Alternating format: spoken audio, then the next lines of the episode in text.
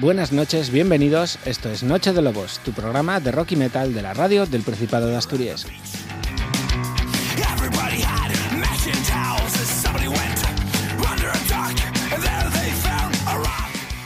Por centésimo quincuagésimo octava madrugada, somos Sara Suárez Rico y Juan José García Otero. Gracias a todos por estar ahí al otro lado de la radio, de la televisión, en el canal en HD de la TPA o en www.rtpa.es barra radio allá donde estéis.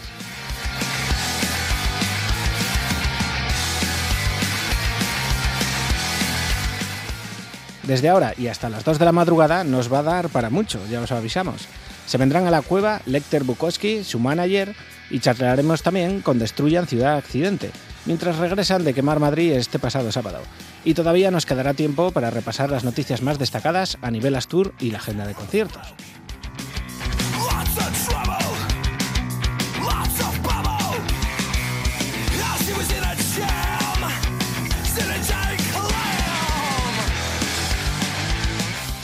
Recordad que nos podéis seguir en las redes sociales, Noche de Lobos en Facebook y arroba Nuechi de Yobus en Twitter, que tenéis todos nuestros 157 programas anteriores en nuestro podcast de iVoox y en YouTube también estamos presentes con un canal que contiene más de 100 vídeos entre entrevistas, misterios del metal y actuaciones. Echarle un huello.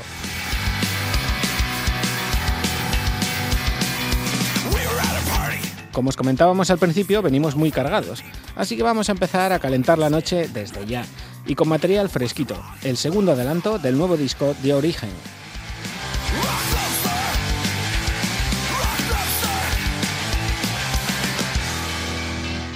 Contando con la colaboración de Mala Reputación, porque como ellos mismos dicen, nos gusta que haya un vínculo personal cuando invitamos a alguien a nuestras grabaciones, esta es una de las sorpresas que guardábamos con más cariño porque es algo que nos ocurre con mala reputación y además los admiramos.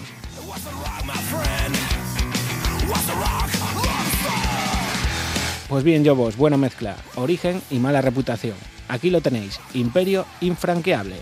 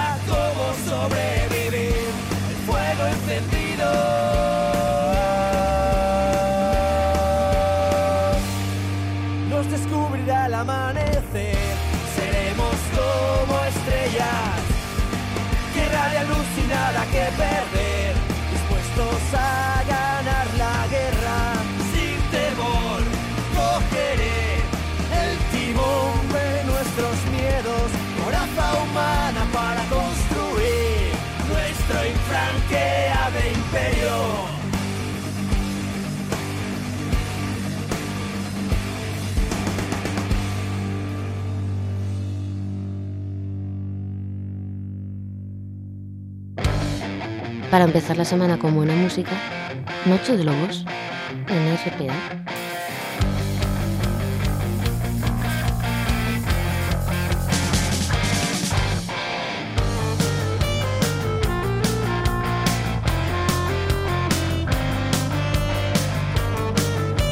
Bien, llegados de nuevo, continuamos Noche de Lobos con otra buena noticia y también desde la tierrina.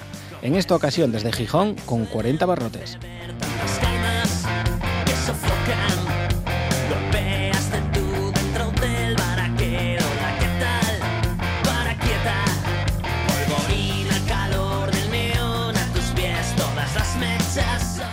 40 Barrotes presentaba esta pasada semana el videoclip de Sangre Educada, el décimo corte de su trabajo de 2014, Gemidos a Destiempo. Grabado en la Laboral Decisión con la dirección de David Steam, ya tenéis el enlace en nuestros perfiles de las redes sociales. Y es hora de que suene Sangre Educada, de 40 Barrotes.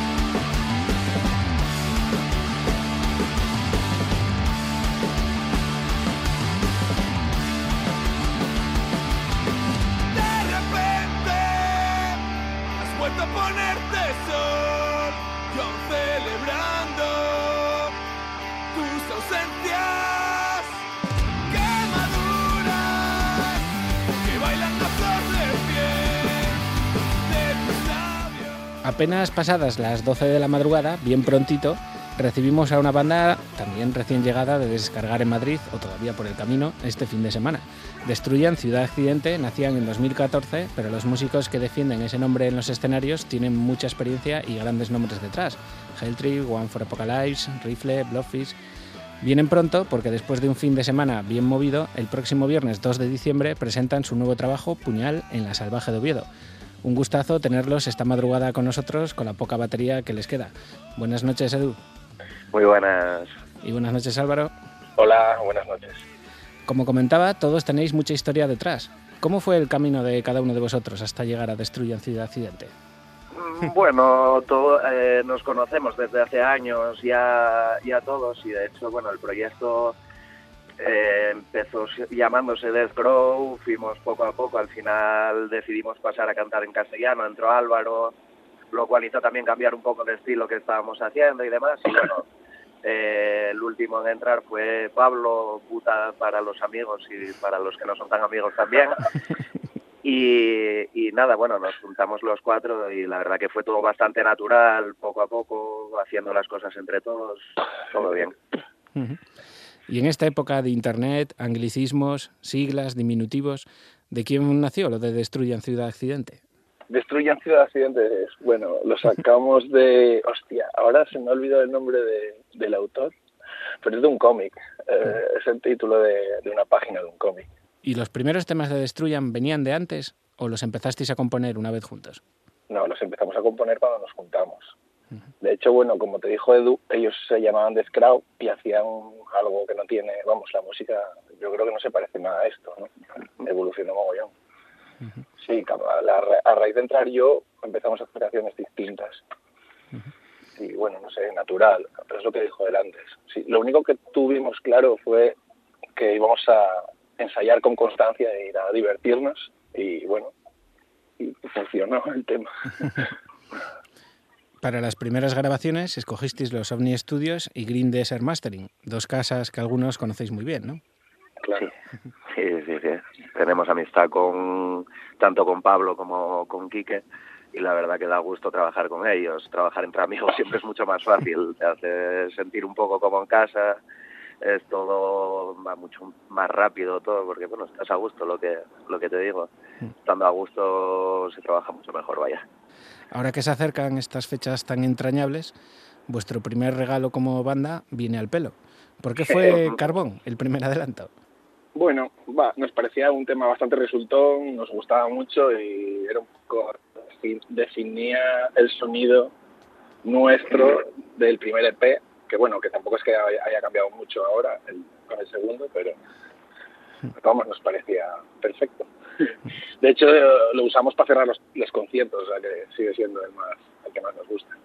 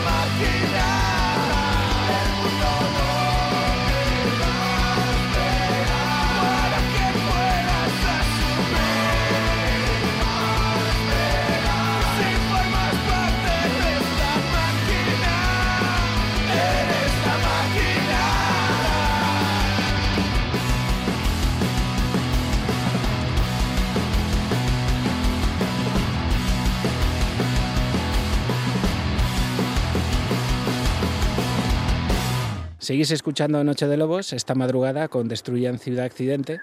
¿Recordáis cuál fue vuestro primer concierto?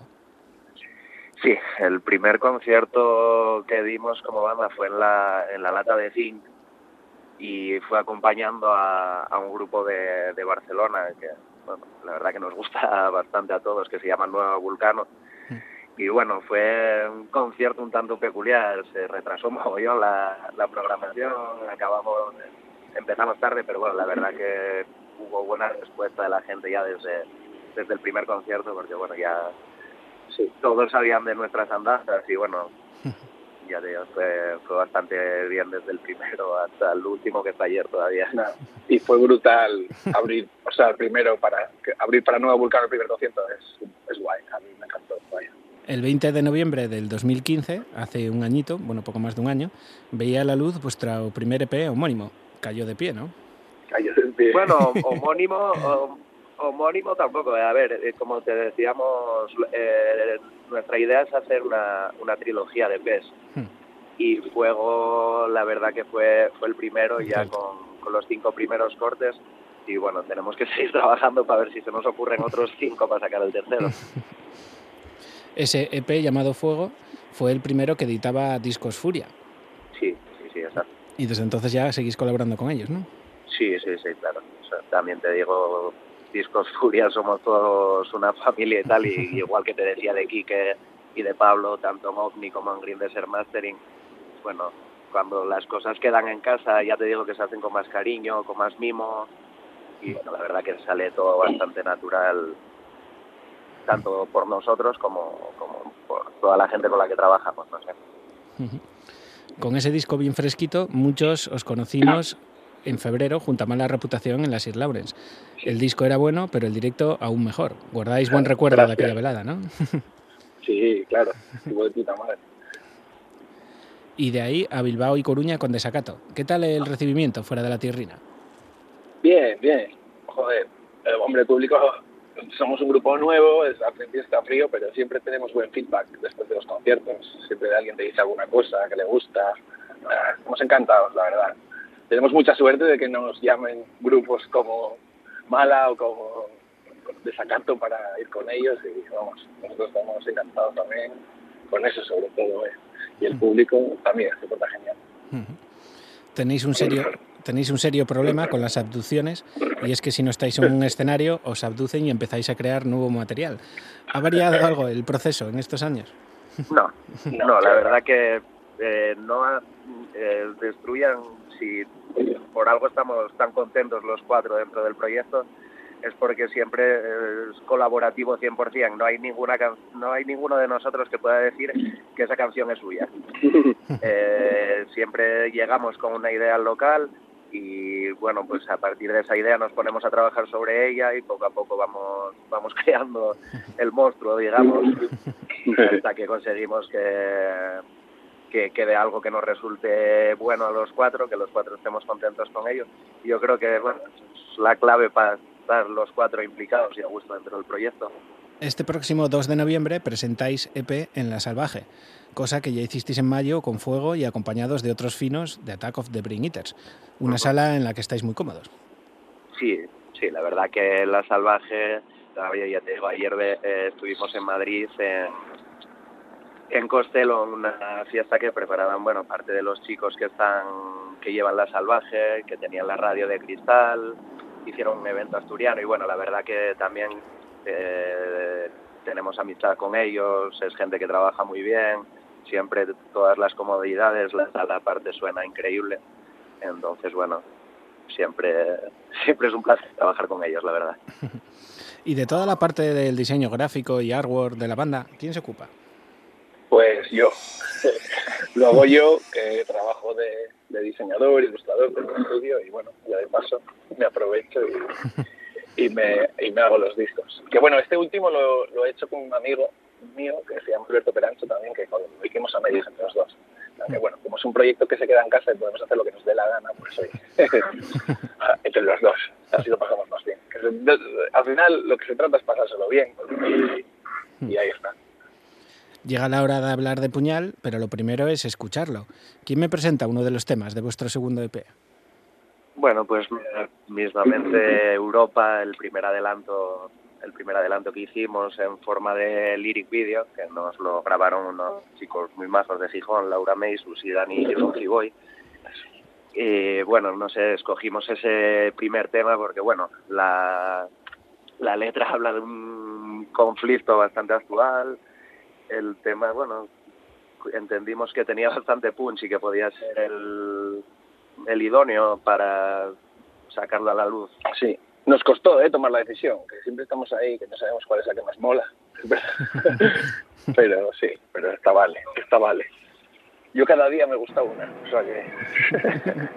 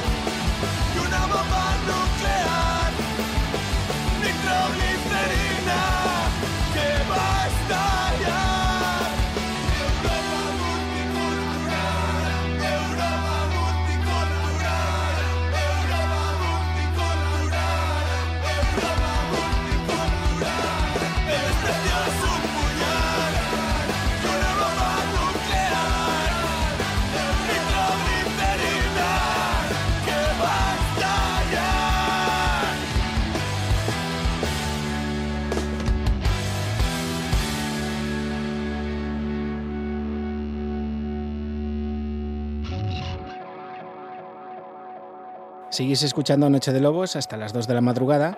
Estamos con Destruyan Ciudad Accidente, que mientras grababan Puñal les dio tiempo a descender un par de veces del OVNI para tocar en Palencia con Desacato y ayer sábado en Madrid. Un concierto muy especial, lo de Cruz Negrón Fest, ¿no? Sí, sí, sí, la verdad que, que fue bastante bien. En la Costello, bueno, es un encuentro asturiano al final también éramos bastantes amigos, se pasó muy bien, la verdad que hubo una respuesta más que positiva por parte de la gente que fue al concierto y nosotros, pues bueno, encantados de que así sea y que así siga siendo. ¿Estáis recuperados o peligra el concierto del viernes? llegaremos, llegaremos. Ah, para el viernes llegaremos recuperados. Ahora, bueno, el cerebro un poco frito. Y además del concierto de presentación, ¿qué planes tiene Destruyan para el 2017 y sucesivos? Tocar tocar, tocar y tocar. Yo creo que un grupo es lo que tiene que hacer, tocar. Tocar y preparar los próximos cinco, que estamos en ello. no podemos parar este ritmo. Ahora, tiene que ser uno por año. Este mismo fin de semana os hemos visto que llegaban las primeras copias de Puñal. Hasta que no abristeis la caja no supisteis si era niño o niño. Siempre es difícil ese momento. Bueno, no, la verdad que siempre con estas, eh, con la llegada de los discos tenemos la anécdota que somos un poco desastres nosotros también. Y es que siempre nos llegaron los discos a Madrid justamente ayer por la mañana, que siempre vamos al palo con los conciertos de presentación, vamos siempre apurados, pero bueno, también cuando los ves llegar como, eh, aparte de que es tu disco y que te presta ya verlo En físico, pues bueno, si te llega a última hora ya como estás un poco con, con esa angustia de si llegan o no llegan, pues bueno, todavía, todavía te presta bastante más. Y además de en vuestros conciertos, ¿dónde lo puede encontrar la gente? Eh, pues a través de la página de Discos Furia. Eso es. A través de la página de Discos Furia, en discosfuria.com tenemos, pues bueno, todo, eh, tanto el primer EP como el segundo, que bueno, el segundo todavía no debe estar disponible en la página, pero lo estará en los próximos días. Ya te digo que entre que nos llegó, entre que nos llegan las copias, ahora nos pillo Sí, que la- afuera y demás. La presentación oficial es el viernes y, y, y, y para el disco también, vaya. Sois una banda que camina muy rápido, seguro y por el buen camino. ¿Creéis posible llegar algún día a vivir de vuestro curro en esto de la música? Eso es una, una quimera, bueno, una utopía, no sé yo. Pero bueno, eso no pensamos, ¿eh? Pensamos en divertirnos, que es más importante que... que, Hombre, que si llega tampoco nos íbamos a quejar porque... No, no, desde luego que no, desde luego. porque así pero bueno ya te digo que es algo que ni, ni barajamos la posibilidad ni hablamos de ello siquiera no Hmm. nosotros hacemos deshacemos ensayamos hacemos canciones hacemos conciertos eh, grabamos y yo creo que es lo que tenemos que hacer ahora. Si llega ese momento que llegue lo vemos muy difícil bueno no no lo veamos es que sabemos que es muy muy muy complicado el mundo en el que vivimos tan- y en el país en el que vivimos con tan poca demanda cultural eh, tampoco valorada la cultura en general, eh, tampoco facilita mucho las cosas. vaya. Es complicado para grupos extranjeros, para nosotros en este país, lamentablemente todavía más. Y además del bolo de este viernes, ¿tenéis alguna otra fecha ya confirmada? Fechas, pues bueno, ahora tenemos La de la salvaje. Tenemos la de la salvaje el próximo viernes. Eh, Palencia el 10 de, de diciembre, el fin de semana siguiente nos vamos a Palencia con Desacato.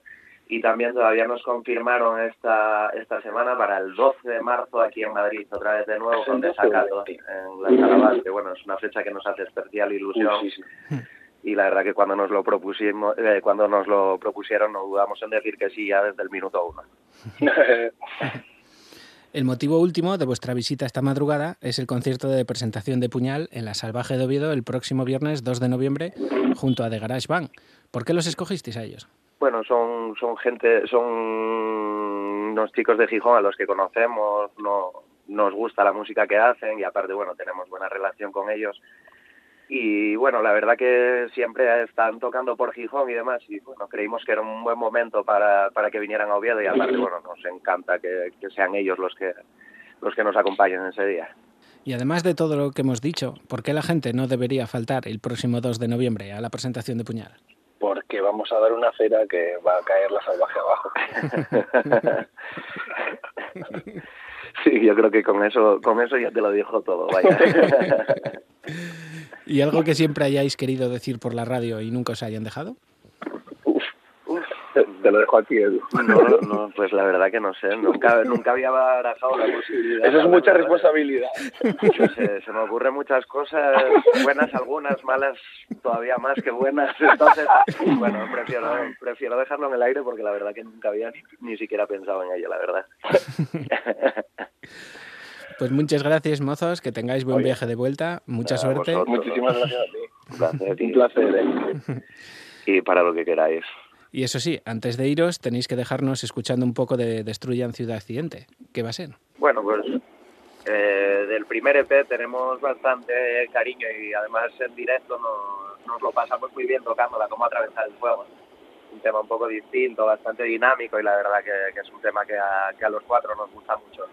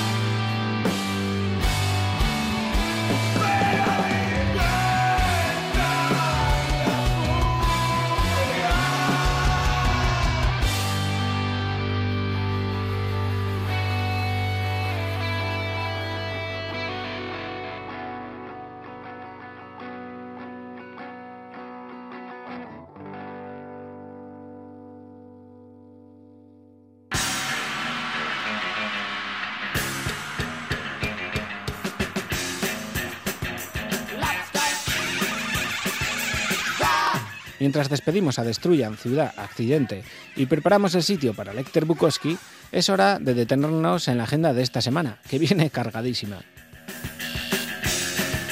Para comenzar, este próximo viernes 2 de noviembre en la Sir Lawrence de Oviedo, Hate, Nocten y Atrocientis. Los polacos Nocten están presentando en esta gira su nuevo álbum de estudio llamado Aeresis, y la compañía es de lujo. Los valencianos Nocten y Atrocientis, la banda belga de death metal que completa el cartel. La cita comienza a las 8 de la tarde con entradas a 12 euros anticipada o 15 en taquilla, para dejarse el cuello con temazos como este Hex, The Hate.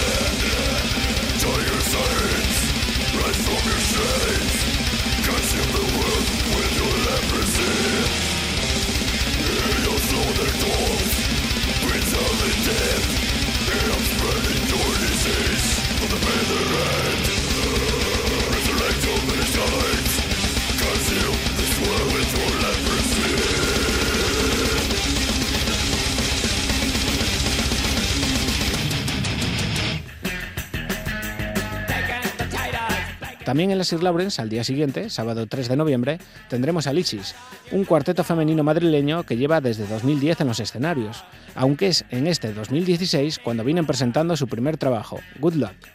Lisis era el nombre de una banda callejera de la película Warriors de 1979. Y si queréis saber cómo se las gastan estas pandilleras, sábado 3 de noviembre desde las 9 de la noche en la Sir Lawrence de Oviedo con entradas a 10 anticipada o 13 en taquilla. Viper, de Lisis.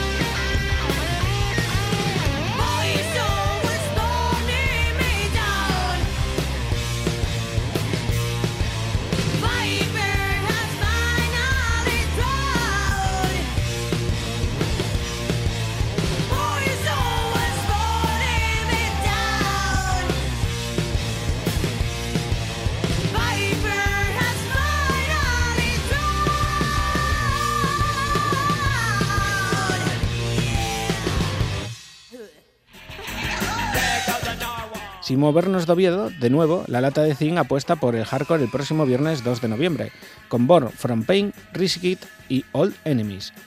Born for Pain llevan desde 1997 siendo una de las bandas más reconocidas del hardcore europeo y llegan con Dance with the Devil del 2014 bajo el brazo, bien acompañados por los alemanes Risk It y Old Enemies en casa, así que promete una noche bien calentita en la lata, con entradas a 9 anticipada o 12 en taquilla, desde las 9 de la noche para echarse unos bailes con temazos como este Choke Hold de Born from Pain.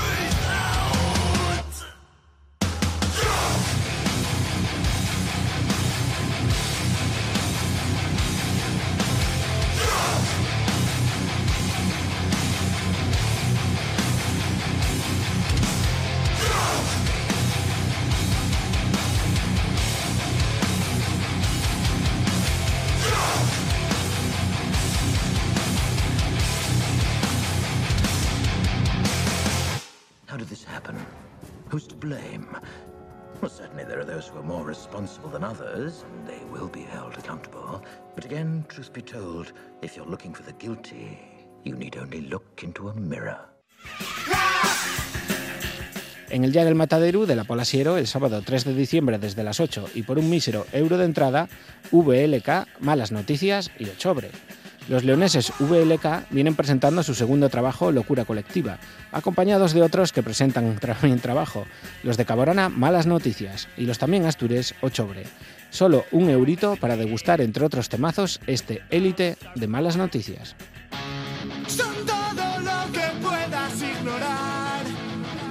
Pero tenemos la manera de actuar,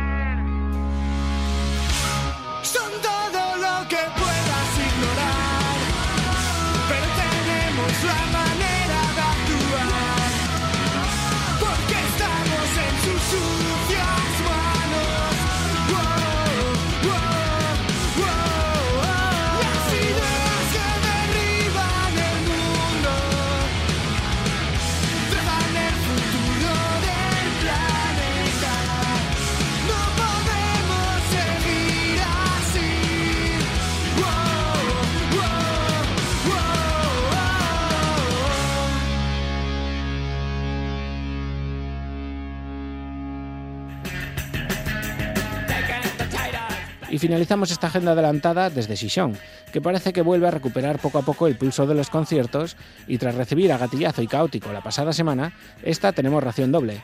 El viernes 2 de diciembre Poncho K en el Buda con entradas a 12 euros y el sábado en la Acapulco Burning con entradas a 15. Y con los que despedimos esta mini agenda. Una noche sin ti, de Burning.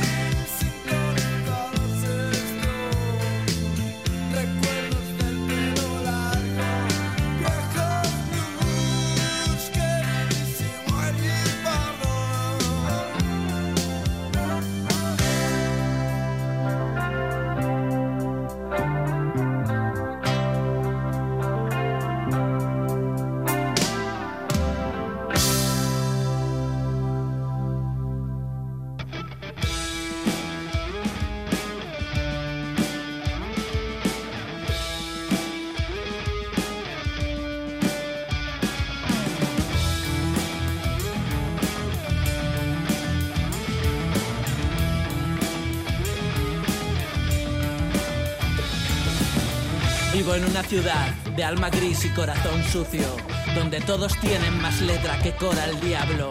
Y detrás de cada sonrisa, la misma interrogación. ¿Cuánta sangre te puedo sacar hoy, cabrón? Bailo solo, nunca sale el sol. Y Serena desde el balcón alquila por horas un cuerpo en fricción.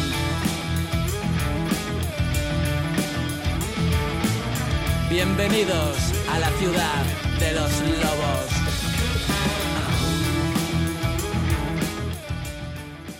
Si hay alguien en el Principado Astur en los últimos tiempos que busca dar el cante bien entendido, ese es Lecter Bukowski, desde 2013 cambiando el políticamente correcto por el poéticamente incorrecto. Una historia corta, la de Lecter, no así la de su alter ego, Valentín Cañivano. Esta madrugada tenemos a ambos con nosotros, aunque siendo más tarde de la medianoche, suponemos que será Lecter el que lleve la voz cantante. Buenas noches. Hola, buenas noches. Lecter Bukowski nació en 2013, pero la historia de Valentín es muy anterior. ¿Cuándo comenzaste a escribir? Pues yo lo primero que escribí así interesante fue en 1997. Gané el Premio Nacional de Redacción Francisco Quevedo con una biografía que se llamaba, falsa biografía, sobre un indigente que se llamaba Peculiar Autobiografía de Nadie. Y desde aquella vinieron un par de libros y algunas colaboraciones en revistas y cositas así y un día, pues eso, me picó a la puerta un tipo y me dijo que tenía que ser su manager y hacer su trabajo y desde aquella, pues vivimos confundidos entre Lester Bukowski y Valentín. Los libros de Valentín Cañivano, Cuentos para una generación despierta, Desalmados, Cartas de un suicida. ¿Es más difícil conseguir que lean libros o que escuchen música? Es más difícil que escuchen música. Se venden mejor los libros. De hecho, el libro, la biografía de Lester Bukowski, El sicario de rock, se ha vendido más el disco, porque todavía se valora un poquito más el, el tener en la mano un libro que el tener en la mano un disco, o un disco o un CD, porque hay un falso resurgir del vinilo, y yo digo falso porque tengo amigos que venden vinilos, que tienen casas de discos, que venden discos, tiendas físicas que eso existen, y me dicen que bueno, que sí, que se vende un poquito, pero que eso que están hablando de que parece que tal, y dicen, no, no, no, hay un repunte, pero está muy por debajo de cuando empezó la crisis real de la industria. Pero se vende muchísimo más fácil un libro, mucho más fácil vender un libro. No sé por qué, a mí me... Yo vendo más fácil un libro que un disco. Porque el disco, mucha gente lo, eh, como el formato, lo que está en crisis para mí no es la música, sino el formato. Entonces lo que hace la gente es, eh, se lo descarga de internet o como eh, no me voy a comprar un CD o un disco porque mucha gente no tiene tocadiscos en casa y ya mucha gente no tiene ni CD, entonces lo escucha en el móvil, lo escucha en un en, en la radio, en la tele, lo escuchas por internet, entonces te lo vas bajando en, en descargas y en movidas y al final escuchamos la peor música con la mayor tecnología, probablemente escuchamos con la peor calidad que nunca, pero bueno, muy comprimido, muy sufi. Pues yo creo que es un poco por eso. Creo que la música está muy bien y que a la gente le interesa muchísimo y que se venden entradas para conciertos con años de antelación, incluso meses, casi años, que eso nunca pasó. Y, o sea, que la música no está en crisis, pero la, el formato sí. Yo creo que es un problema de formato. Hablando del formato, ahora la gente está acostumbrada a eso, a llevar un MP3 con muchas canciones. Ahora ya los discos no se escuchan enteros, pero nadie entendería que un libro no se leyera entero. ¿no?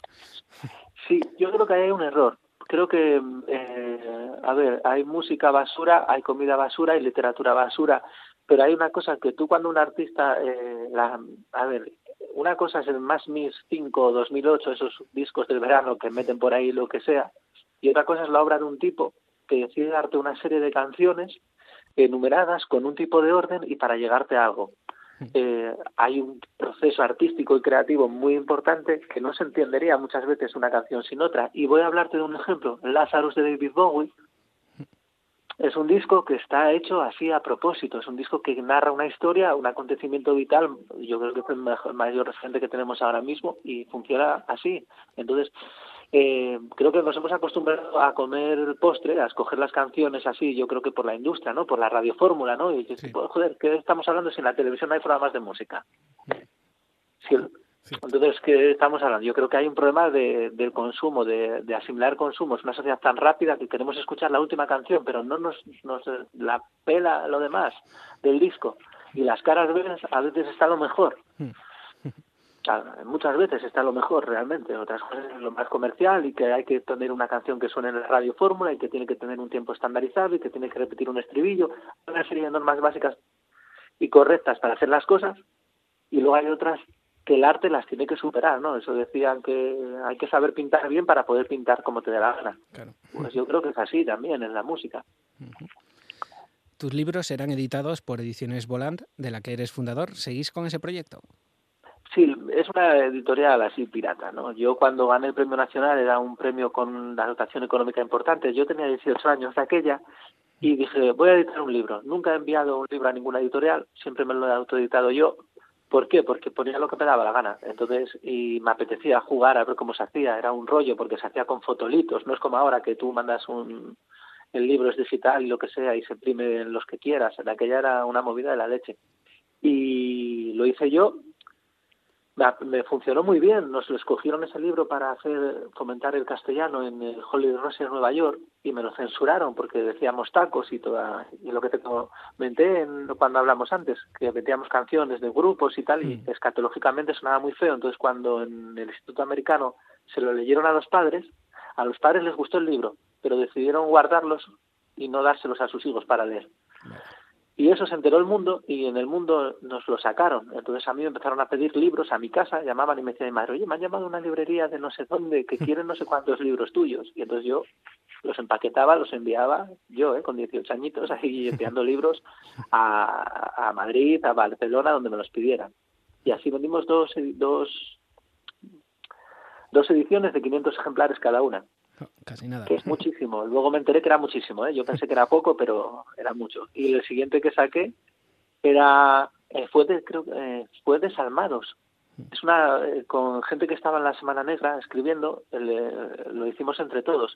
mira, Sofía Castañón, la de Podemos, fue y escribió un libro de vampiros que tenemos ahí que lo que lo editamos, así en plan de colegueo entre todos. Yo cargué con el peso de editarlo y de hacerlo y eso porque era el que tenía la experiencia, pero pero lo hicimos a, Scott, entre todos lo repartimos y como salió. Y luego siguiente Cantas un suicida ya funcionó también muy bien y, nada, y al final no sé por qué, yo creo me metí en la música y... De hecho, porque Lester Bukowski es un personaje de, de, novela, ¿no? Yo lo escribí como un personaje de novela y tenía una novela y dije, pues voy a escribir las canciones. Y después de escribir las canciones, dije yo, joder, pues voy a grabar un disco para tener esas canciones físicas y darlo con el libro. Y luego me di cuenta, dije yo, pues, pues si hago conciertos y hago una gira con este personaje y este personaje está vivo, puedo mezclar realidad con ficción y va a molar mucho, porque voy a un personaje de ficción lo voy a convertir en carne real y hueso. Hmm. Y además empezamos a tocar en un bar de colegas la primera vez en el Anancara en Avilés y al que hicimos el concierto había 25 personas, 10 mm, nos odiaron a muerte y las otras 15 nos compraron. Eh, nos salieron tres conciertos seguidos en las Noches Blancas, no sé qué, tocamos allí, y luego fue, mira, cuando fuimos a Pola de Siero a tocar en el de Año, a Desacato, y, y empezaron a llamarnos de sitios, y empezamos a buscar sitios para tocar, y dije yo, bueno, pues vamos a seguir. Y luego nos picó la curiosidad, porque el primero, el disco nuestro, Poéticamente Correcto, es una maqueta. Hmm. Lo grabamos en siete días, porque era para el libro, la excusa y tal. Y ya queríamos hacer el siguiente, el Regresamos, demostrar que bueno que, podíamos hacer un disco potente y un disco de rock y, estar ahí. Hmm. un poco por pues, joder que, que, somos que estamos aquí y, y eso fue sacar un poquito de pecho. El protagonista de Cartas de un suicida dedica el último día de su vida a escribir. Harías tú lo mismo probablemente no. Dedicaría una parte a escribir porque en el fondo yo creo mira esto no sé quién lo dijo pero que es el rock and roll más que un ejercicio de arrogancia no entonces queremos dejar algo, ¿no? Somos tan vanidosos que decimos, joder, eh, no me voy a ir yo del mundo y que desaparezca, ¿no? Y, y, nos vamos a ir y vamos a desaparecer y muy pocos van a pasar a la historia, pero muy poquitos. Y, y pero en el fondo tenemos miedo. Yo creo que la gente tiene miedo a morir, tiene miedo a desaparecer, a que nadie se acuerde de ellos, a que nadie nos quiera al final. Yo hmm. dicen, ¿por qué te subes a nuestra nadie? Dices, porque yo creo que queremos que nos quieran un poquito más. Entonces no, pero no, no me dedicaría al último día. Probablemente me dedicaría a escribir una parte. Al final supongo que me dedicaría a apretar el gatillo, porque soy, no, no aguanto esperar. Yo voy a, los sitios. Dicen, tú eres muy valiente. Digo, ¿qué va? Soy un cobarde. Pero prefiero ir a pegarme que esperar. Prefiero ir. Entonces no no por valentía, sino por, eh, por nerviosismo. ¿no? Digo, no, si tengo miedo, pero voy. Si las voy a llevar mejor. sí. sí, sí, y así es. Y yo creo que así estamos haciendo los conciertos y todo, ¿no? No las tengo todas conmigo, pero yo voy. Y llevamos ya un tiempín hablando, es hora de escuchar un poquito de música. ¿Recuerdas cuál fue la primera canción que firmó Lecter Bukowski? ¿Y por qué? La primera canción que firmamos fue Nos Veremos. Dime, dime. ¿Y por qué precisamente esa?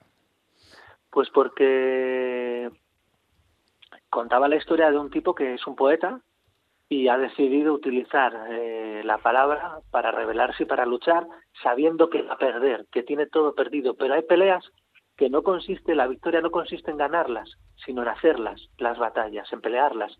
Y me parecía muy épico y me parecía muy yo, ¿no? Por lo que yo me, me siento muy identificado con esa letra. Es una letra muy potente, a mí, a mí me gusta muchísimo y siempre cerramos los conciertos con esa canción. O sea, lo último que hacemos en un escenario nosotros es hacernos veremos. Y a mí me gusta muchísimo y es muy emotiva y a la gente también. O sea, yo veo a la gente y me dicen, "Joder, no sé, me, me gusta y fue lo primero que escribí como canción. Como canción dije esto es Lester Bukowski.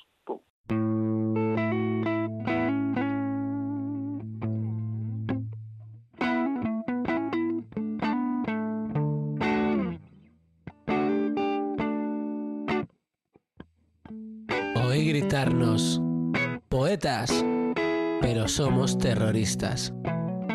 Somos fabricantes de armamento pesado, generadores de malas ideas.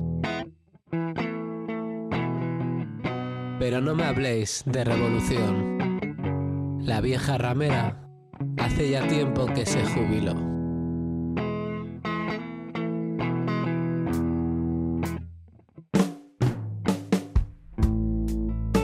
Dan a escoger entre la paz y la justicia, yo cojo mi fusil.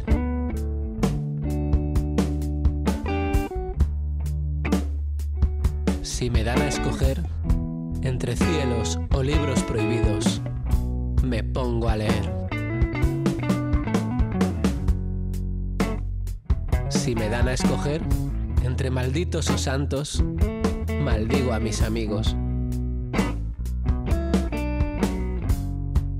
Si me dan a escoger entre mantas o mesías, dormiré caliente esta noche.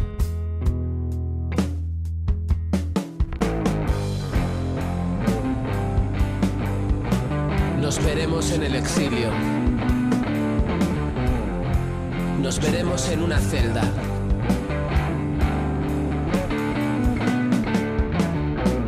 Nos despediremos en el patíbulo con la sonrisa de los derrotados que gritan Victoria.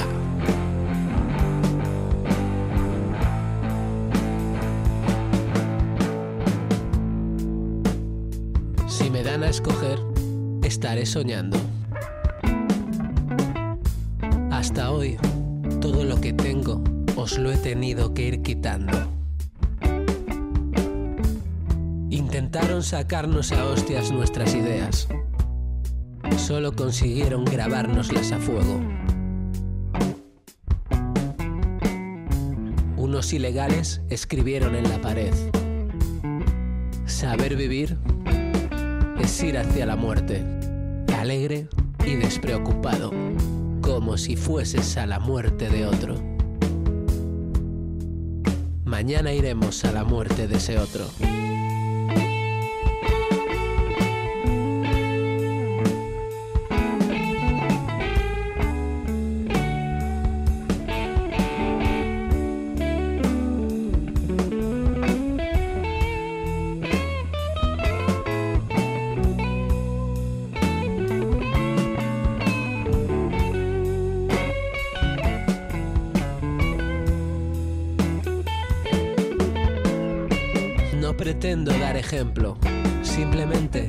Soy terco.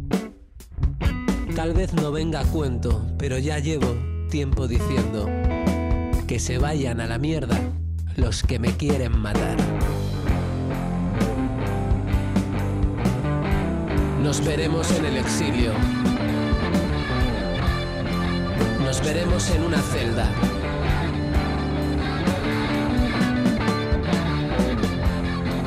Despediremos en el patíbulo con la sonrisa de los derrotados que gritan victoria.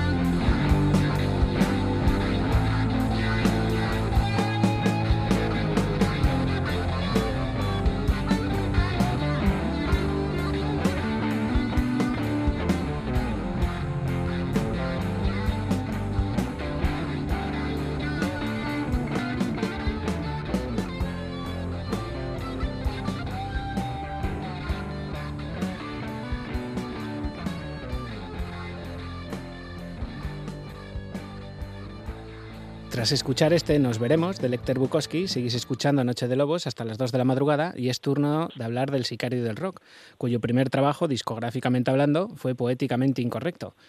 Bien servía como carta de presentación, ¿no?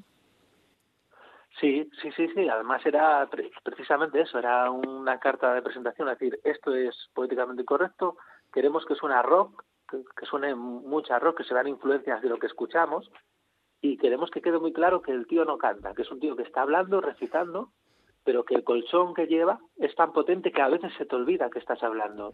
Nosotros nos cuesta que la gente entienda eso en el espectáculo la primera vez que nos ves porque te chirría. Un segundo y dices tú, ¿dónde estoy?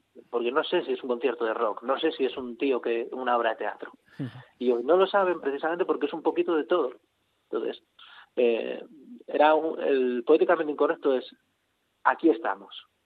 Hola, hay algo en el mundo que se llama poéticamente incorrecto, este Bukowski. Esa era nuestra carta de presentación. Y el segundo, el regresamos, es una declaración de intenciones ya, ¿no? De- pero yo creo que sí que es eso, un- una carta de presentación. Lecter utilizaba la escritura como forma de redención. ¿Lo ha conseguido? ¿Ha dejado de buscarla o sigue en el proceso?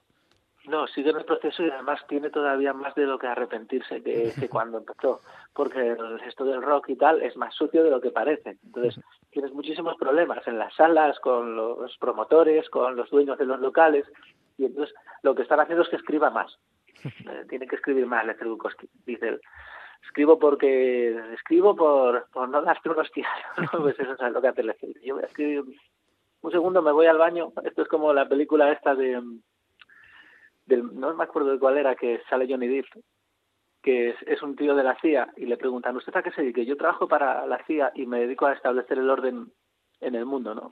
Dice, de hecho, esta comida está deliciosa, estos burritos están buenísimos y en un antro como este no se deberían hacer estos burritos. Así que si me disculpan, voy a poner un poquito de orden. Y va a la cocina y se mata al, cocinero. Entonces, Bukowski al revés, va a escribir por no matarte. Ya lo decías antes, con tu segundo trabajo, regresamos al lugar de los asesinatos, dejabas claro que Lecter había llegado para quedarse. Sí, sí, la idea era esa, es decir, eh, nos había gustado, creemos que tiene un, el show que ofrecemos tiene un punto muy divertido y muy impactante y que llama la atención y queríamos, claro, ofrecerlo con la mayor calidad posible. Entonces, no sé por qué, tal vez porque no hay muchos sitios donde hacer lo que nosotros hacemos, eh, nos pasó que nos invitaron a tocar y hemos tocado con bandas muy potentes, ¿no? Pues hemos tocado con Defcon 2, hemos tocado con Burning, hemos tocado con Desacato y con bandas menos conocidas, pero de gente con, que son cinco tíos en el escenario, con coros, con baterías, haciendo muchísimo ruido, con gaitas eléctricas, y dices tú, joder, vamos a sitios de rock, vamos a ponernos un poco serios, ¿no? Vamos a ver que podemos hacer rock. Y si te fijas en las primeras canciones, cuatro canciones, porque ese disco tiene cara A y cara B. La cara A es muy, muy cañera. Y la cara B es un poquito más experimental, más rock electrónico, más eh, bueno, más música alternativa tal vez, porque nos gusta todo. Es que yo los discos que son todo que es todo igual me aburren. Yo lo siento, yo quiero necesito que cambiar un poco la dinámica, pero donde más a gusto me encuentro por mi cultura musical o porque lo que me gusta a mí es el rock y es donde me sigue gustando más. Entonces, y sí es para quedarse. De hecho, regresamos al lugar de los asesinatos.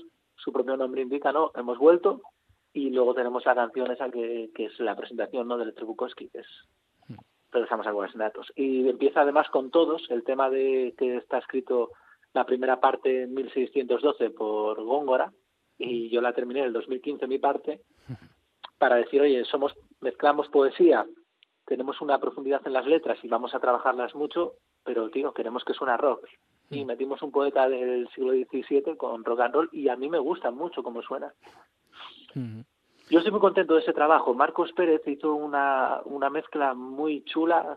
eh, sonábamos, es que sonamos como queríamos. Es, es una cosa extraña, ¿no? Tú tienes una idea de cómo quieres que sea tu trabajo y yo en la maqueta no, no me salió exactamente como yo quería, porque no sabía lo que quería realmente. Y en este sí. Y además sabía con qué gente tenía que trabajar para conseguirlo. Y me quedé muy, muy contento con, con todo, e incluso con el diseño del disco, con la fotografía, con, con el sonido. Lo testas con otros discos de artistas de primer nivel donde ha costado mucho trabajo ese máster y se defiende dignamente, ¿no? Y, y esa era la idea, decir, oye, lo otro es una maqueta que nos ha dado muchísimas alegrías y esto es un trabajo discográfico serio de verdad para defender en los escenarios. Y eso es la regresamos. Puestos a defenderlo en los escenarios, dentro de la gira de ese trabajo, diste 24 conciertos de una hora en el lapso de 48 horas. Un proyecto llamado A Viva Voz. ¿Cómo surgió a esa locura? Pues la verdad estaba viendo la tele y vi un tío americano que estuvo recitando versos de de un de, de un de Shakespeare durante un día, 24 horas. Y dije yo, no me parece tan difícil estar 24 horas recitando un po en una librería leyendo un libro. Digo, me parecería mucho más difícil si hiciese 24 actuaciones en locales diferentes, en ciudades diferentes. Y dije yo, claro, pero eso no lo puedes hacer en 24 horas. Ya digo, pues el doble, en 48. Dice un colega mío, pues joder, eso a ver si es verdad. Digo, que lo hacemos. Y, y que no, bueno, pues 20, eh, eh, 24 actuaciones en 48 horas, la película de Bukowski, la película que esperamos sacar el año que viene también, es el documental y se cuenta. Fue una locura. La verdad era muy divertido y muy loco, porque tú sabías que tenías que ir una hora de desplazamiento, llegar a un sitio, bajarte del coche, que estuviese todo preparado para ponerte a hacer el espectáculo, recoger y largarte.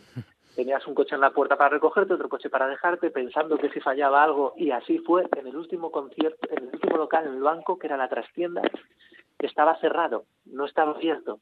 Vaya. El tío le dio un problema de salud y no pudieron abrir porque estuve hospitalizado, pero no me llamaban ni nada, no contestaba a nadie, y era la última actuación.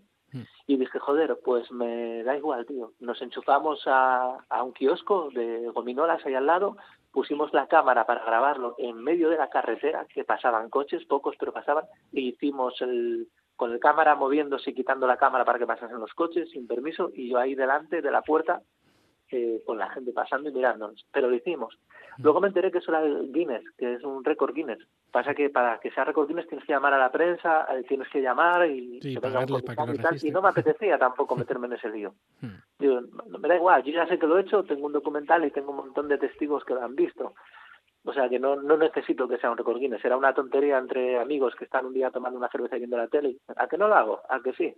Y lo hicimos y fue muy divertido y hay un montón de anécdotas. La primera es que el primer conductor que teníamos, que era Sebi, lo tuvimos que fue el primer día y dije yo tío no puedes venir más porque eres el conductor eres el que está viendo y, y te está, está- yo estaba actuando y le estoy viendo sacar un carnet de estos, de, de estos sitios de donde te venden María no de asociaciones de tal y digo venga pero que ese es el conductor joder Digo, yo- yo algo, algo estoy haciendo mal claro. Y, y llega el último día un- en un concierto en el no sé en el 17 o 18 en el Faisán, que es una cafetería, porque vimos en, no era solo en locales, era en librerías, en tiendas eróticas, en imprentas, en cualquier sitio, en peluquerías, o sea, era en cualquier local, porque claro, nosotros teníamos que cubrir, ir haciendo etapas, como una vuelta ciclista. Claro, claro. Y en, en el local de estos chicos, que son maravillosos, el Faisán de Oro en, en Avilés, yo acabé de recitar y cuando estaba hablando la chica, le estaban preguntando que por qué hacía eso, por qué participaba, yo paro y digo, un segundo, sé que está hablando en español, pero no entiendo lo que dice. El cansancio era tal de, de recitar 580 poemas, fueron al final, aunque a repetirlos eran 580. En- Era una locura, yo acabé con la cabeza loca Claro, claro. literalmente loca, macho. Es que y, y no fue tan duro el último día porque lo organizamos bien, dormimos dormimos cinco horas o tres horas, no, dormimos tres horas y media. Conseguimos dormir, que no duermes porque estás muy nervioso, te tumbas en la cama, y, pero bueno, por lo menos descansas un poco de, de nervios. Pero fue muy divertido, la verdad, y espero que, bueno, ya os invitaré al, estreno de la película y, y, y se van a ver cosas muy muy graciosas, ¿no? Es una locura. Sobre todo me interesaba la gente. Eh, vino muchísima gente a participar. En el último poema yo tenía 24 poemas no para recitar y había era mentira tenía 23 y el último siempre quería que lo hiciese alguien del público entre otras cosas para descansar yo un poco también no y prepararte para irte y en, en algún lugarito que vino hasta la policía por pararlo en esto fue en en, en Avilés en una terraza pues había un montón de chicos de 17, 20 años y se pusieron a recitar todos y estuvieron ahí un montón de tiempo. Que dije yo, da igual, hay que marchar porque tenemos un año que cumplir. y bueno, eh, eso está todo recogido. Y a ver si con un poquito de suerte conseguimos una fecha guapa y un sitio para estrenarlo el año que viene. Y bueno, tú sobreviviste, pero ¿hubo alguien que asistiera a esos 24 conciertos y que también siga vivo? No, siempre hay gente que desaparece, pero eso, ya tienes que leer el libro para eso. Siempre hay gente que desaparece en las actuaciones del este. Regresamos al lugar de los asesinatos. ¿Qué canción te gustaría presentarnos ahora? Pues probablemente La Guarida. Y te cuento por qué. Porque es un tema que a mí me, me llama poderosamente la atención, porque sí creo que todo el mundo en algún momento necesitamos un sitio donde escondernos, resguarecernos y recomponernos, ¿no? Y la guarida me gusta mucho como suena. Me, yo siempre Mira, el otro día estuve hablando con alguien para hacer algo sinfónico así con orquesta, que no se descarta y es un tema que, que, que yo creo que va ahí, que y es muy potente. No sé, a mí me, a mí me llega muy adentro. Entonces, a mí esa canción, si es para escuchar ahora, me parece que es interesante.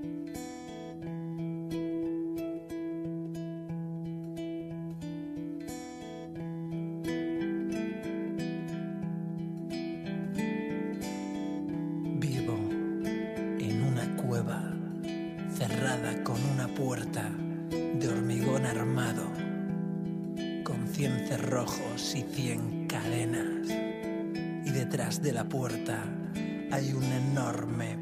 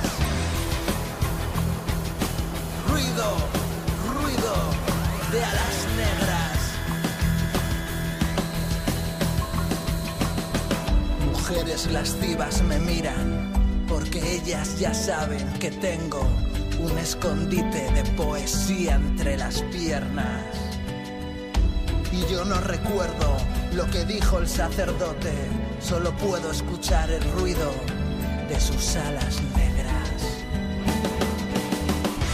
El ministro de Dios me dijo, chico, si sigues por ese camino, acabarás loco, solo, errante y ciego. Y yo solo puedo escuchar el ruido de sus alas negras. Ruido de alas negras ruido, ruido,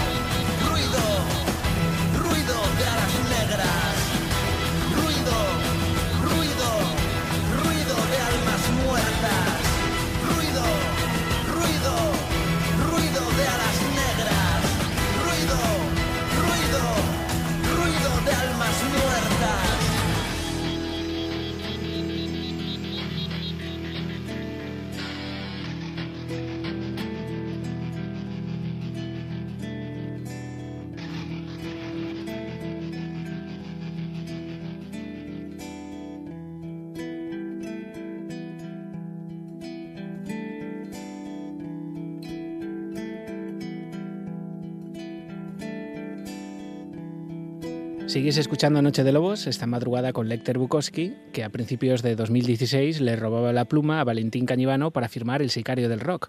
Se te empieza a subir a las barbas, ¿no? Sí, se empieza a subir a las barbas, pero bueno, no, no podemos, o sea, no tenemos que dejarle, no podemos hacer otra cosa. Esto es un esto es un problema, voy a acabar como Bela Lugosi, reíros. Mira, voy a contarte una anécdota. Al principio, al principio hice una entrevista y y fueron a preguntarme en la radio y dijeron Valentín Cañevano y, y Lester Bukowski. Digo, no, soy Valentín Cañevano, soy su manager. Lester Bukowski no, No ha pactado ¿eh? con el presentador, ¿eh? O sea, lo sabíamos. No, Lester Bukowski no se puede poner. Hmm. Eh, bueno, no es que no pueda, es que no quiere, no le da la gana y tal. Y, y pregúntame lo que quieras porque tal. Y entonces me hace la entrevista, empezamos a hablar, ¿no? Como, y al día siguiente va Marty, eh, de Lágrimas de María, Martín Martínez, que va a comprar una guitarra a un conocido sitio de guitarras de aquí. y eh, allí el tío, están hablando y dice, joder, ya hay un imbécil más como otro que conocemos todos, ¿no? Que se cree que es más ganador y tal. Y dice, pero bueno, luego salió el manager tío y un tío súper majo, no sé qué y tal. Y dice, Marty, voy contando un secreto, son la misma persona. es un, es un juego, ¿no? Y, y es divertido, pero sí que es verdad que yo hay un momento que cuando hablo, cuando hay un momento en el escenario que sí que es verdad que el personaje, esto yo supongo que le pasará a los actores, que hay un momento que no pasa siempre, pero cuando pasa ya no, ahí está el sicario del rock, ahí está Lester Bukowski, y cuando Lester Bukowski está en el escenario y, y desaparece Valentín entero, ya no hay nada, ya te da igual que suene bien, que suene mal, que la gente aplauda, que grite, ya está ahí el tipo este, entonces todo va como la seda. Hay un momento que es... Y cuando eso pasa mm, es alucinante, porque lo conozco, ¿no? Yo lo creo a Lester Bukowski, sé dónde viene su madre, sé quiénes son sus padres, sé de dónde viene, sé todo de él. Tenemos su biografía hecha por algo. Entonces, claro, cuando ese tío se manifiesta realmente, funciona muy bien el show. Y es muy divertido. Todos los beneficios de ese proyecto, en el que te acompañaba mucha gente, iban destinados a ningún niño sin cenar. ¿Qué recibimiento ha tenido? Pues el libro funcionó muy bien, la verdad. El- está, estábamos contentos. Lo lo organizó Marcos, se organizó una especie de viernes blanco para luchar contra, lo hacen los americanos, se lo ofrecieron a él y participaban un montón de gente en toda, en toda España. Eh, bueno, desde Madrid, Barcelona, en el Google se hacía toda la vez y aquí lo hicimos en, no me acuerdo ahora, en una cafetería en Gijón que no me acuerdo cómo se llama, la verdad.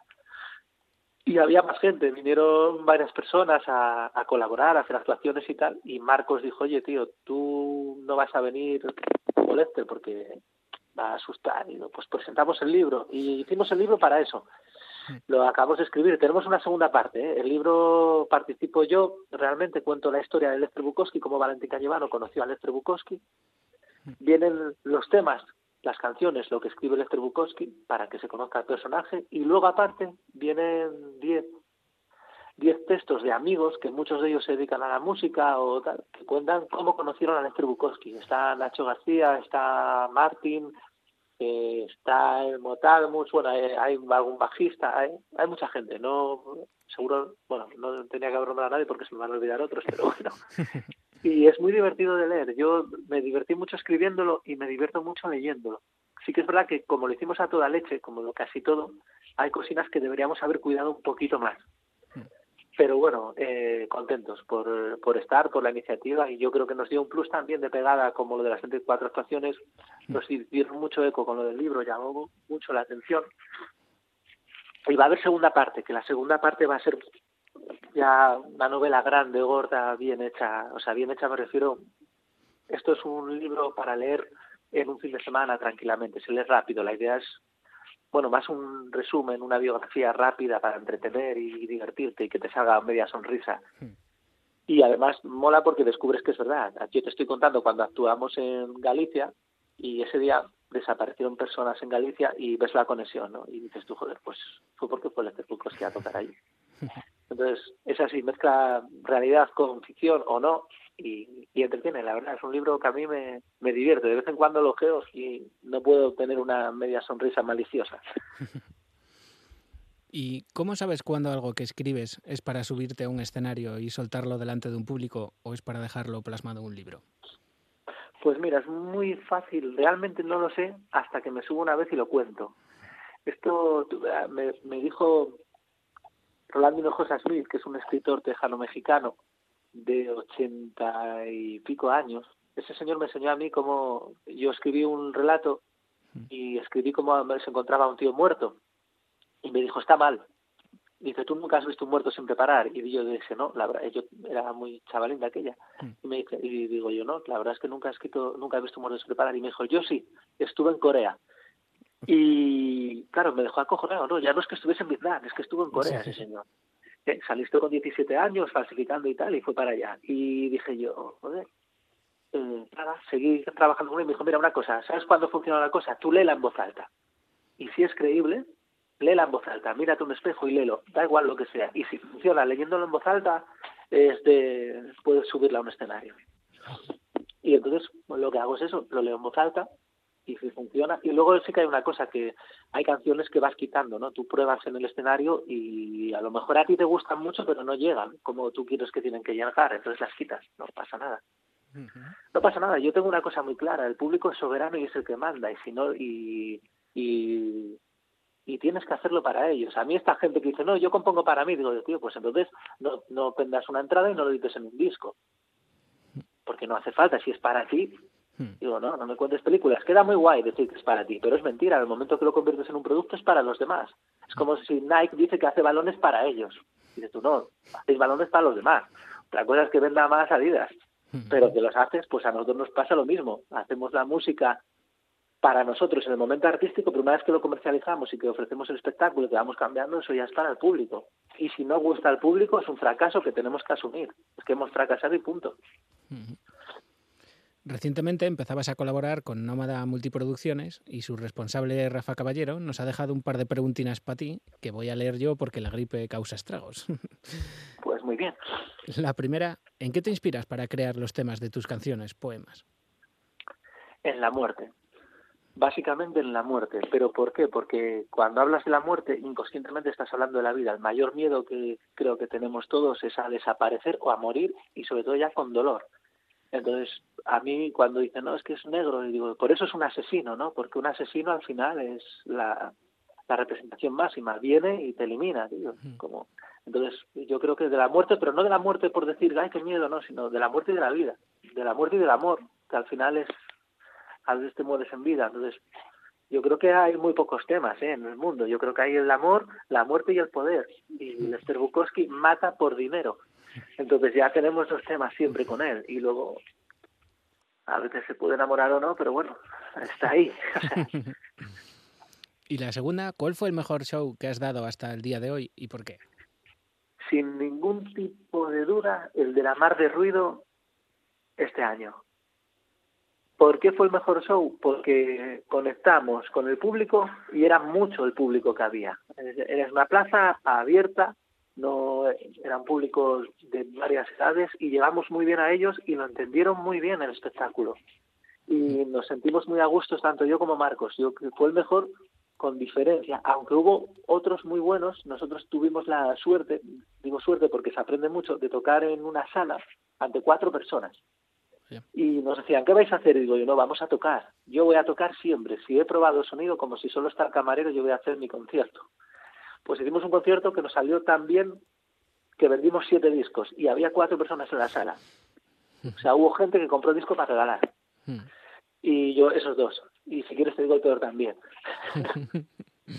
Como quieras. el peor ya te lo digo. Yo creo que el peor concierto donde yo pero lo pasé fue tocando con Desacato en Pola de Cielo, pero por experiencia nuestra. Era el cuarto bolo que dábamos. Desacato es una banda ya consolidada de aquella. Tenía mil personas ahí que venían a verlos como y sufrimos porque la gente estaba esperando que fuéramos los que acabásemos todo en de Desacato. Pero fue una grandísima lección, ¿eh? se pasó duro y al final quedamos contentos porque conseguimos convencer a mucha gente entre el público. Nuestro solo nos pasa una cosa, si nos ven 100 personas, 50 nos odian y 50 nos quieren. Entonces, pero yo creo que eso, por ahí andan las cosas, vamos, por ahí van los tiros, vamos, por ahí. Llegamos así, pasito a pasito, al motivo último de tu visita esta madrugada a Noche de Lobos. Tu nuevo proyecto, La Mejor Entrada del Mundo. Algo más que una entrada. ¿En qué consiste? Pues mira, eh, nosotros queremos salir el, este año a hacer un, un espectáculo muy potente, o sea, a, a convertir la marca Lester Bukowski realmente en algo conocido, a enseñar el show que tenemos y estábamos pensando qué hacer y, y yo dije, joder, la crisis, los artistas siempre se están quejando, porque yo creo que va en el ADN, macho, también.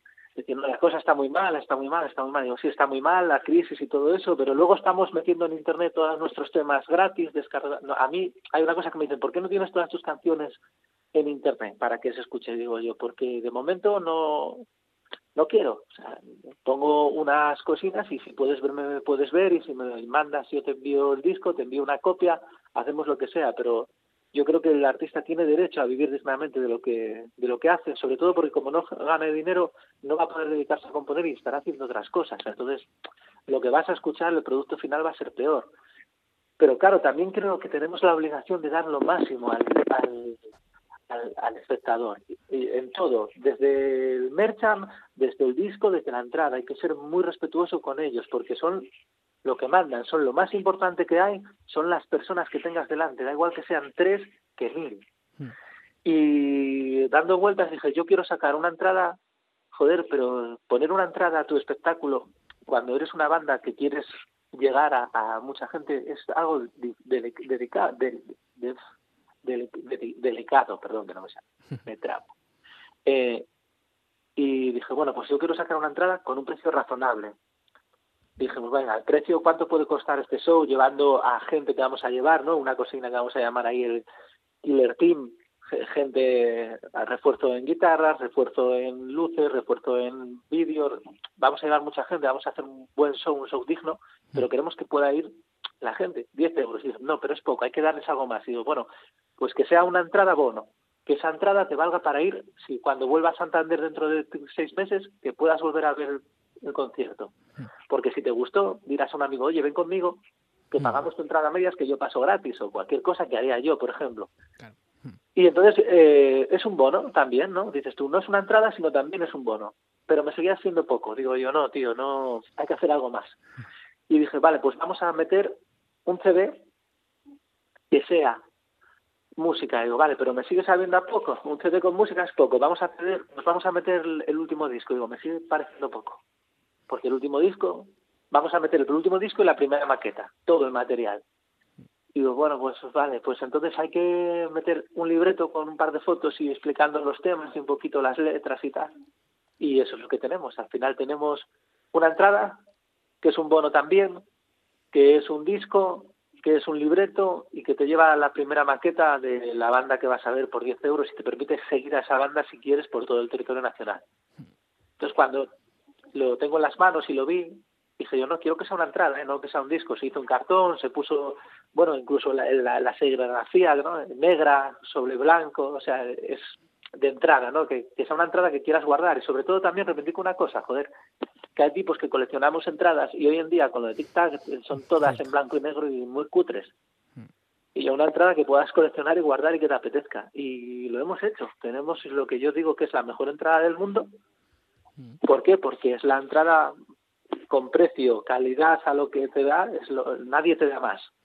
Y es la obligación que tenemos, darlo todo en el escenario y fuera del escenario para poder que la gente tenga curiosidad a vernos y diga, joder, esta gente se le ocurra.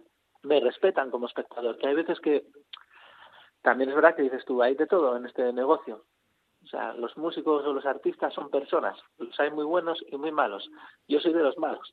En este tiempo a Lecter le ha dado tiempo para ser nominado y posteriormente ganar el AMAS a Mejor Letrista en este mismo 2016. Siempre presta, ¿no?, que se te reconozca el trabajo. Pues sí, la verdad es que fue un premio que me gustó muchísimo la primera vez que nos nominaron a las letras, porque somos letras. Yo siempre dije que lo más importante de Bukowski es la, la, la letra. Y la primera vez que nos nominaron, acabamos de salir, no nos conocía nadie, y recogimos varias nominaciones hasta que finalmente este año pues nos lo dieron y además me gusta mucho porque es un premio muy bonito digo primero se hace en Asturias con lo cual dignifica el oficio te encuentras con gente que compartes escenario y proyectos a lo largo del año y además eh, te escoge gente que está en el negocio de la música y luego vota el público entonces es bastante bastante completo y bastante divertido. Luego a mí, en el fondo, dices, tú te da igual que te lo den. Digo, mentira. A mí no, ¿eh? yo prefiero que me lo den pero es, lo importante es la nominación, pero bueno, y yo me lo pasé, me lo pasé muy bien y vi a muchísima gente. Y también creo que no me lo merezco más que nadie, pero que alguna, alguien se lo tiene que llevar, ¿no? Entonces, pero vale, estoy contento. Y además me declaré y todo que eso fue improvisado, no lo sabía ni ella y, y ahí estamos.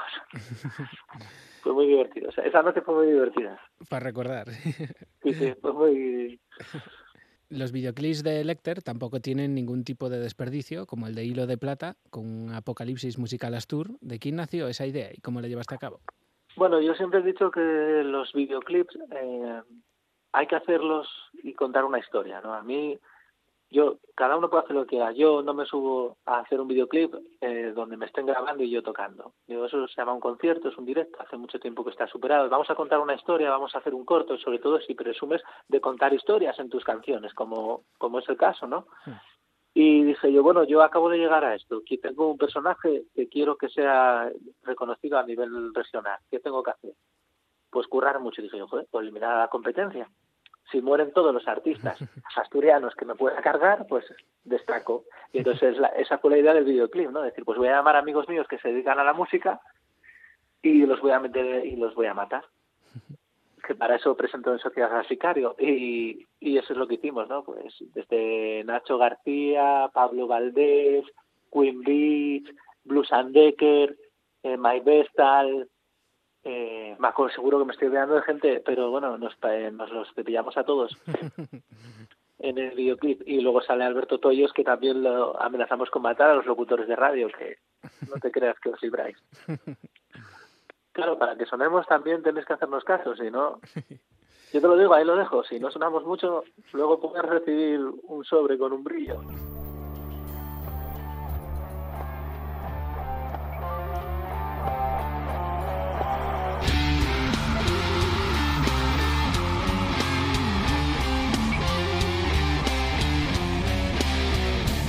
Después de tantos días, veo que las heridas cicatrizan bien en tu piel. Entre las vírgenes suicidas y las que se tiran, ya no quedan niñas a quien enseñar. Aún te recuerdo nadando en el desierto, hundiéndote en el mar. ¿Dónde vas?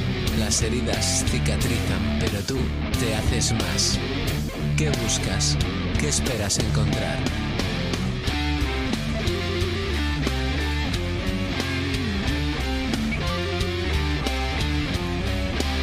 El camino lo descubrirás al andar. Y recuerda que cuesta arriba, lo complicado es bajar. La vieja parca corta tu hilo de plata. Las tijeras te abrazan, te enferman y te matan.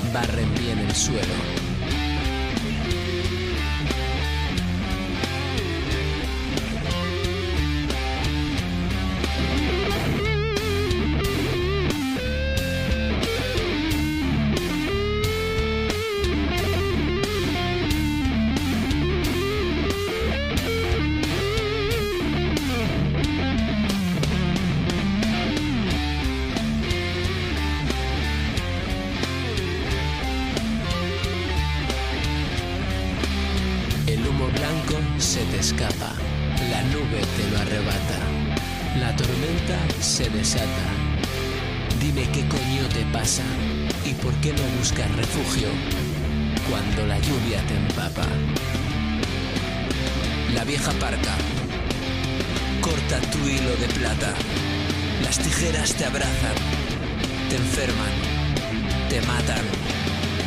La vieja parca corta tu hilo de plata. Las tijeras te abrazan, te enferman, te matan.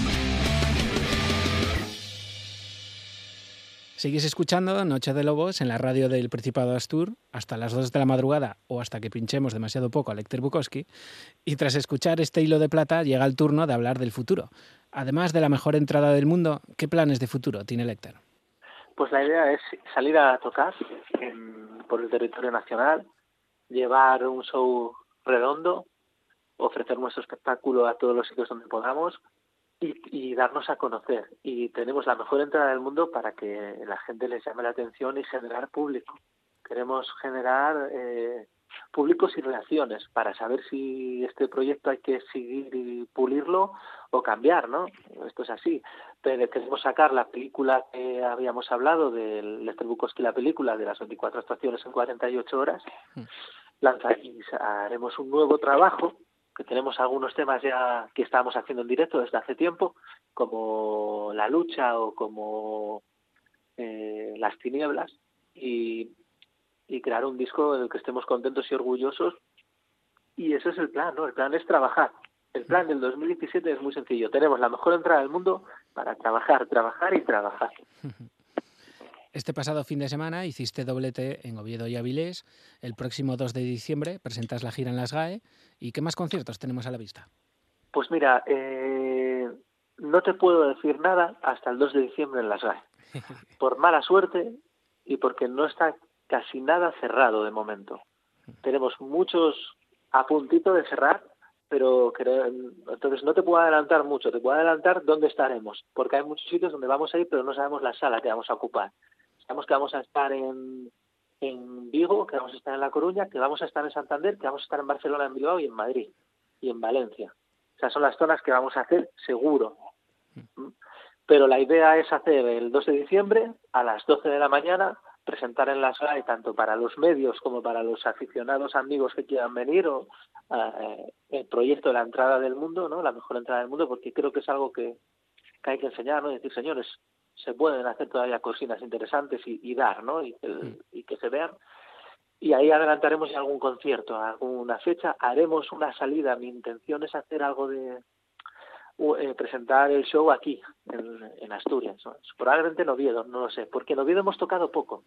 Nosotros nos hemos dado cuenta, de hecho, eh, hace un año nos apuntamos a, al concurso de Ciudad de Oviedo, porque no habíamos tocado en Oviedo. Li- eh, habíamos tocado nada. Y dice Marcos, oye, es el concurso de Oviedo". no habíamos tocado nunca. Habíamos tocado por los alrededores, habíamos tocado a lo mejor cuatro veces en Pola de Siero, habíamos tocado en Caborana, o sea, hemos tocado en un montón de sitios, en Villaviciosa, en Mieres, hemos, eh, pero en, en Oviedo se nos escapó. Vaya. Entonces, la idea es eh, de- dejarnos querer un poquito por Oviedo, porque lo teníamos un poquito abandonado y la verdad es que no merece la pena. Y, ahí- y el otro día estuvimos muy a gusto en la lata de cine ahí con el concierto de fin de gira del Civi.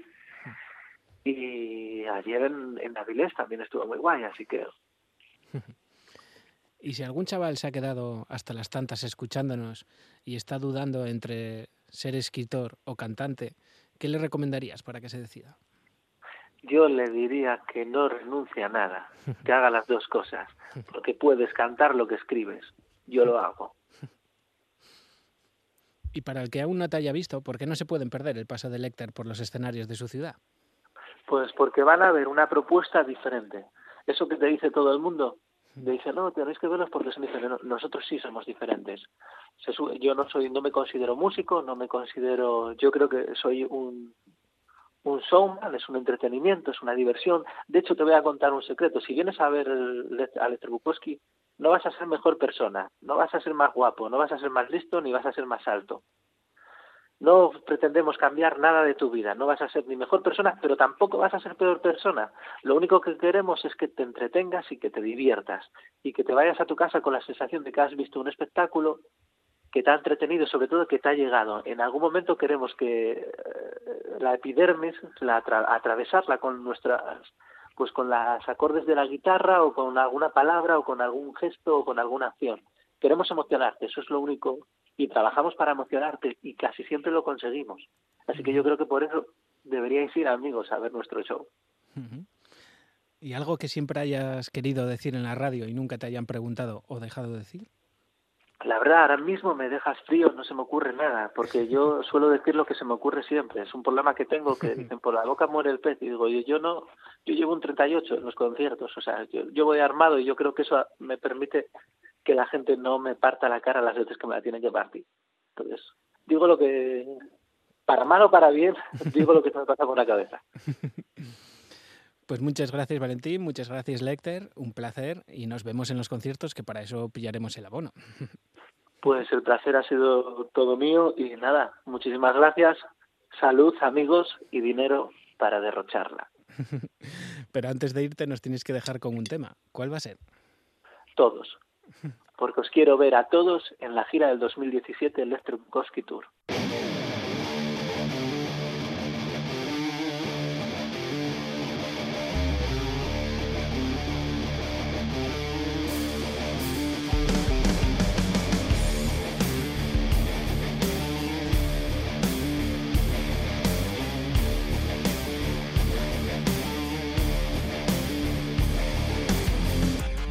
Después de varios días asesinando lunas, desangrando soles, después de varios días suicidándome entre callejones, siendo inmortal, un insolente pavo real, un día fui a mi propio funeral. Todos. Los hombres vivos, todos. Los hombres muertos, todos vinieron a mi entierro y yo con piedras en los bolsillos para poder cruzar el río.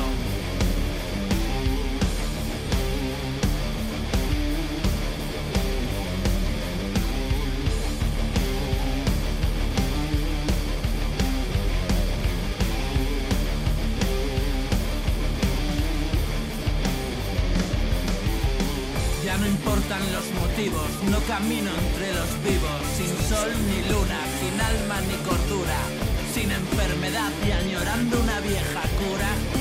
Todos, los hombres vivos, todos, los hombres muertos, todos, vinieron a mi entierro. Ese día el mismísimo diablo, a modo de homilía, dijo... Urnas plebeyas, túmulos reales, penetrar sin temor memorias mías, por donde ya el verdugo de los días con igual pie dio pasos desiguales. Revolved tantas señas de mortales, desnudos huesos y cenizas frías, a pesar de las vanas, sinopías, caras, preservaciones orientales. Bajad luego al abismo en cuyos senos blasfeman almas, su prisión fuerte hierros escuchan siempre llanto eterno. Si queréis, oh memorias, por lo menos con la muerte, libraos de la muerte y el infierno, venced con el infierno.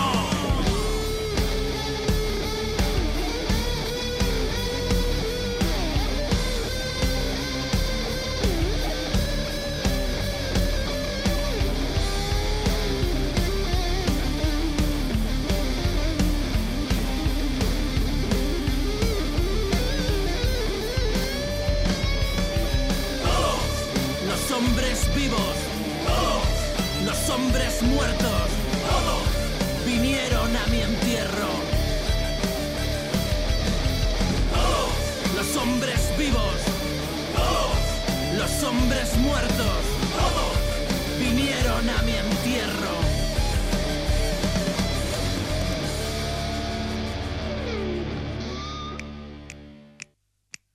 She keeps a Chandon in a pretty cabinet.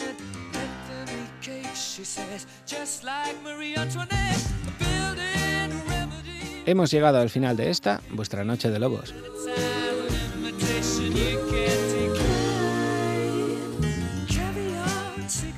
Un gustazo haber estado otra madrugada más junto a vosotros, Iván 158. En unas horas tendréis este programa en nuestro podcast de iVox junto a los 157 anteriores y también en el servicio a la carta de la radio del Principado de Asturias.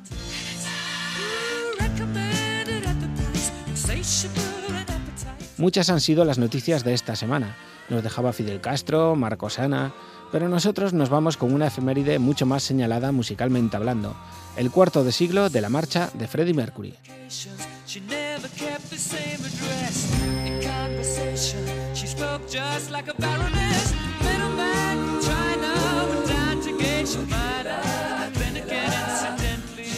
A estas alturas poco queda ya por decir de Farrokh Bulsara, nacido en Zanzíbar en 1946 y que fallecía como Freddie Mercury en 1991 en Londres, a los 45 años tras haber cambiado para siempre la historia de la música.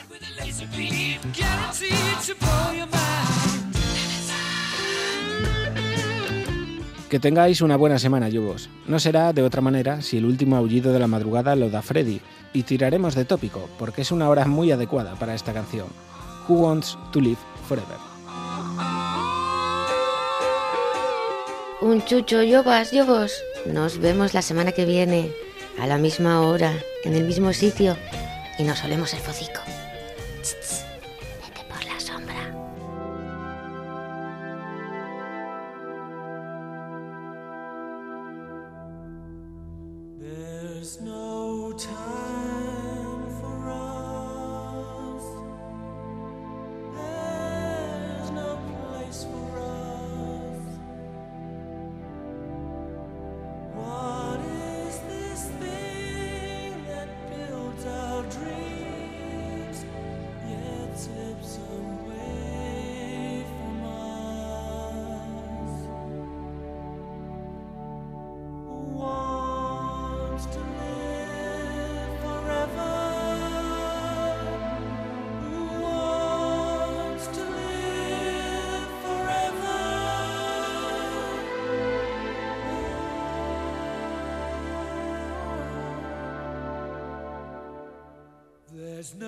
No chance for us.